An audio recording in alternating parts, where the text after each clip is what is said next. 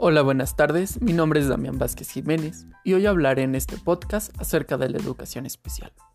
Nace en Dinamarca en el año de 1959 y se crea un movimiento que intenta incorporar el concepto de que el deficiente mental debe desarrollar su vida tan normalmente como sea posible. Y a partir de esto nace el concepto de normalización. Exigía el apoyo especial y con ello programas y métodos especiales para cada individuo. La normalización es el proceso de dominio recíproca cuando ninguna de las partes que interactúa posee un juicio, norma o marco de referencia ante una situación nueva.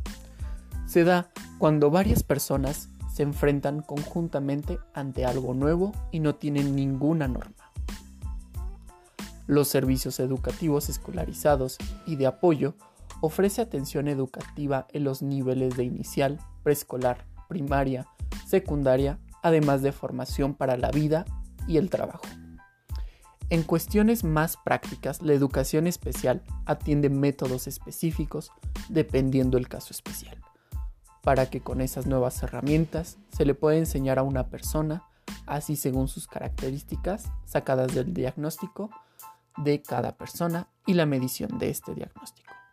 Se habla entonces de herramientas, método, disposición, apoyo didacta y emocional, comprensión y creación de programas académicos, protocolos de padecimiento y se busca que el niño entienda todo según el nivel de sus capacidades.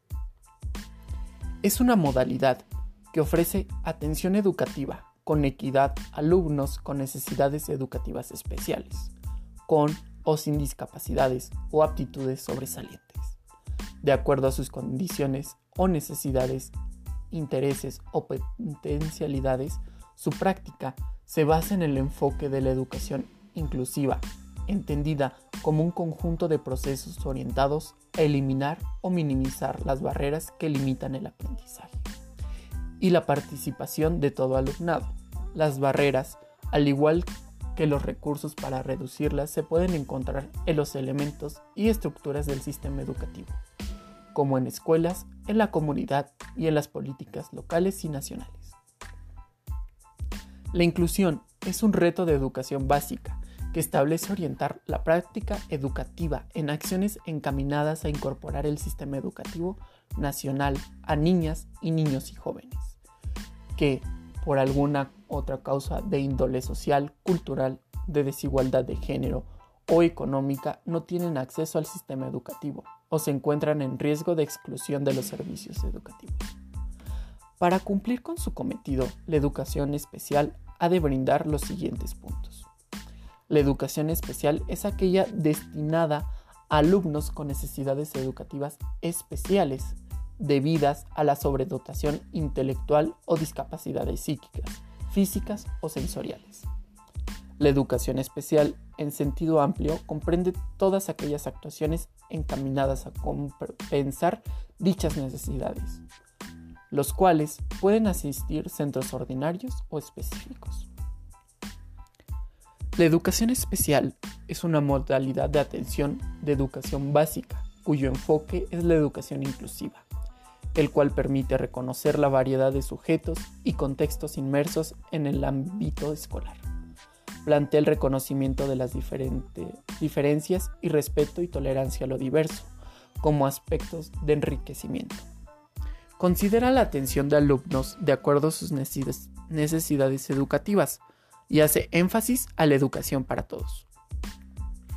Esto nos permite tener una mayor atención hacia los alumnos con estas necesidades de aprendizaje. Es muy importante que nosotros como psicólogos entendamos la educación especial ya que somos pilares esenciales para que las personas conozcan sobre el tema y así poder guiarlos. Ahora podremos observar algunas de las principales discapacidades que son más recurrentes en la educación especial.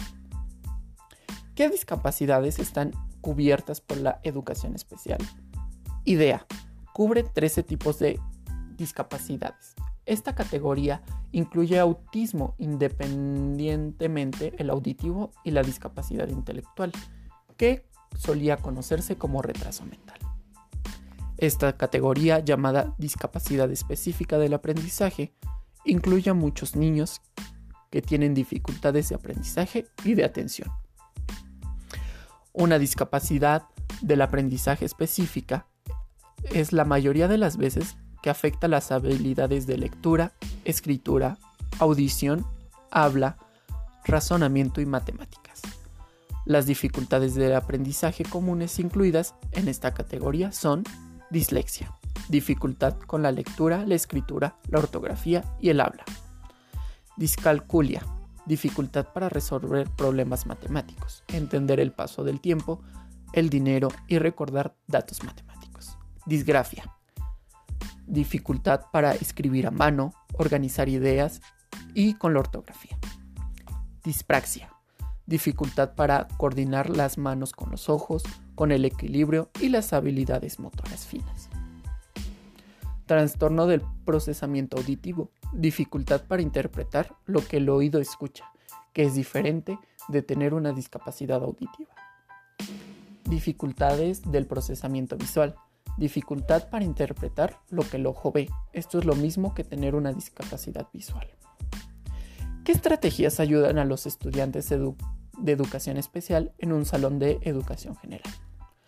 La ley federal que los estudiantes con discapacidades del aprendizaje deben ser educados junto a sus compañeros sin discapacidades del aprendizaje, tanto como sea posible.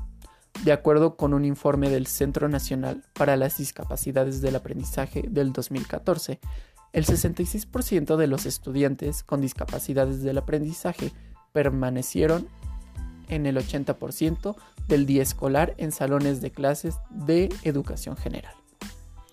Esto es un incremento del 47% con respecto a la década anterior. Las escuelas usan muchas estrategias para ayudar a los estudiantes que reciben educación especial a tener éxito en, en, programas de educación general. Estas estrategias incluyen tecnología de asistencia como ofrecer una computadora portátil para ayudar al estudiante con una discapacidad de escritura a que tome apuntes en clase. Adaptaciones como sentar al estudiante cerca del maestro y lejos de las distracciones, o permitirle dar informes orales en lugar de ensayos escritos. También modificaciones como reducir la cantidad de tarea que se asigna al estudiante.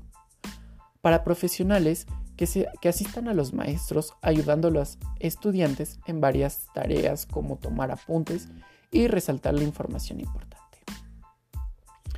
Los antecedentes de la educación especial en México se remontan a la segunda mitad del siglo XIX, cuando se crearon escuelas para sordos y ciegos. En 1915 se fundó en Guanajuato la primera escuela para atender a niños con deficiencia mental y posteriormente se amplió atención a niños y jóvenes con diferentes discapacidades, sobre todo por medio de instituciones como la Universidad Nacional Autónoma de México.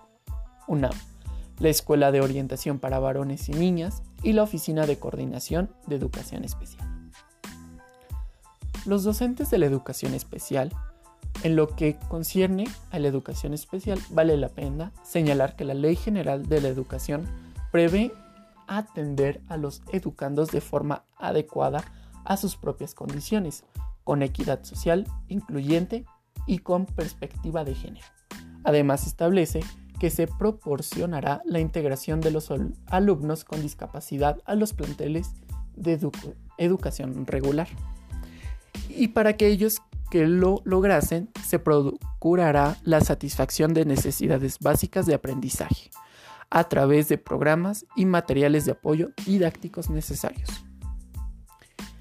Sin embargo, aunque en la última década se han propuesto en marcha algunos programas y se ha mejorado la atención en esta modalidad, todavía es una aspiración a cumplir lo que la ley dice. Igualmente, e, el cuidado y la formación del personal encargado de atender a los alumnos con capacidades diferentes ha cambiado a partir del diseño de Programa Nacional de Fortalecimiento de la Educación Especial y de la Integración Educativa. Pero los niveles de habilitación todavía son insuficientes. Instancias para la educación especial. La educación especial para las personas con necesidades educativas especiales no es una preocupación reciente en México.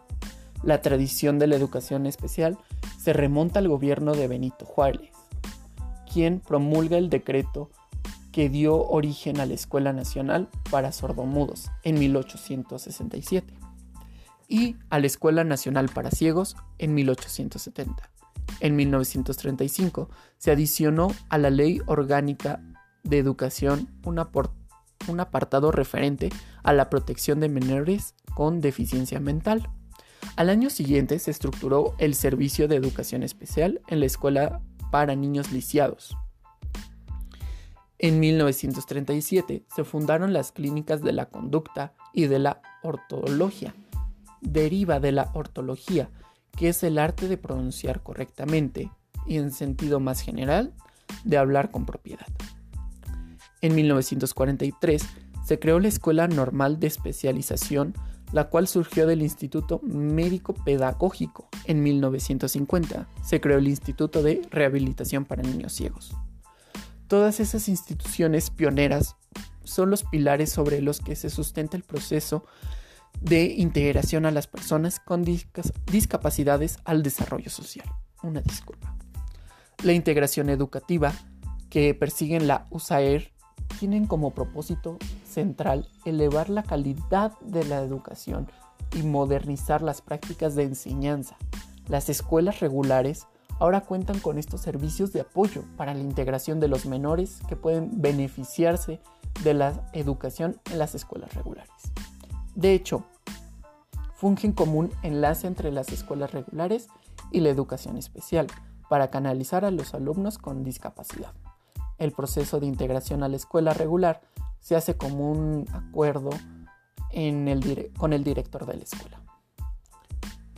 El labor de los psicólogos como educación especial. La incorporación de la psicología a la educación especial comenzó como un intento de comprender la influencia de, las dificultades individuales y del desarrollo de las personas discapacitadas, como el fin de buscar líneas de tratamiento y estrategias de educabilidad que les permiten alcanzar una adecuada formación.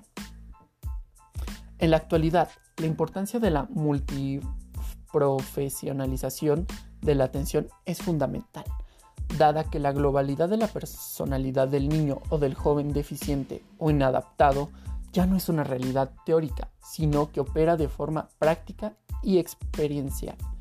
Esta globalidad exige a la vez una globalidad en la intervención que logre dar una mirada holística y no particular sobre las características de la persona, evitando centrarse solo en la, en la deficiencia.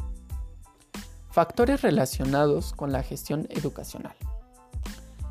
Está específicamente de las funciones que realiza el establecimiento educacional trae aparejada, en la mayoría de las ocasiones, una insuficiente cantidad de horas de contratación de los profesionales para realizar las labores que señala el decreto ministerial, ya que al privilegiar algunas tareas no se hace necesario tener al profesional por muchas horas. De este modo no sería casual inclinación mayoritaria de los profesionales para la educación del detrimento de las demás funciones que deberían desempeñar en el establecimiento. Factores relacionados con la actuación profesional. No obstante, la actual situación podría tener en las características político-administrativas suficiente base para explicar las razones de por qué en la educación especial se plantea el rol clínico, individualizador y centrado en el déficit. Se puede observar a partir del análisis de documentación y bibliografía relacionada a la discapacidad y a la educación especial. Una escasa producción de parte de los psicólogos en esta área, encontrándose más aportes de campos como la pedagogía diferencial y la psicopedagogía. Factores relacionados con la formación profesional. Esto no permitiría, según algunas personas discapacitadas, generar una adecuada relación terapeuta-paciente, ya que al no comprender la experiencia de la discapacidad, algunos psicólogos generarían una atención inadecuada para la persona. En otros casos se produciría sobreprotección. Por otro lado, se puede apreciar que la estructura curricular de las escuelas de la psicología del país presentan una oferta muy disminuida de cátedras sobre educación especial y en menos aún una investigación acerca del tema, haciendo un análisis de la oferta curricular de las carreras de psicología frente al tema de la discapacidad. Se observa que a partir del análisis de 10 mallas curriculares de diferentes universidades, no existe asignaturas formales que enfoquen específicamente el tema de la discapacidad. Para finalizar, en este podcast quisiera decir que este tema me parece de lo más interesante, ya que nos muestra cómo ayudar a la gente con una discapacidad y que pueden aprender muchas cosas, a lo mejor no como nosotros, pero sí desarrollan técnicas y estrategias para estar al alcance de otras personas. Y no necesita ser una deficiencia, sino también puede contar con un IQ más alto de lo normal. Este tipo de educación nos ayuda a tener estrategias para que los niños aprendan de formas diversas el rol del psicólogo educacional, ya que nuestra carrera no se encuentra en este ámbito tan importante. Es un reto que se debería de llevar a cabo. Creo que es una satisfacción muy grata al ver que a, las personas que enseñas aprendan algo de ti y lo pongan en práctica. Bueno, doy por concluido este podcast y bonito fin de semana. Hasta pronto.